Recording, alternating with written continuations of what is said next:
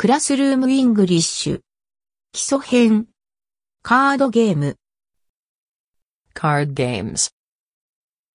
Take out your cards. Put your cards face up. Put your cards face down. Turn over your cards. Deal the cards. Shuffle your cards. Take one card. There is one card for each team. Exchange cards with the partner. Pass the card to the next person.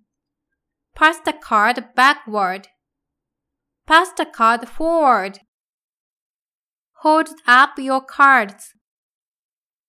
Hide the cards behind your back. Split the cards out on the desks. Don't show your cards to anyone. Bring your cards to me. Collect your cards.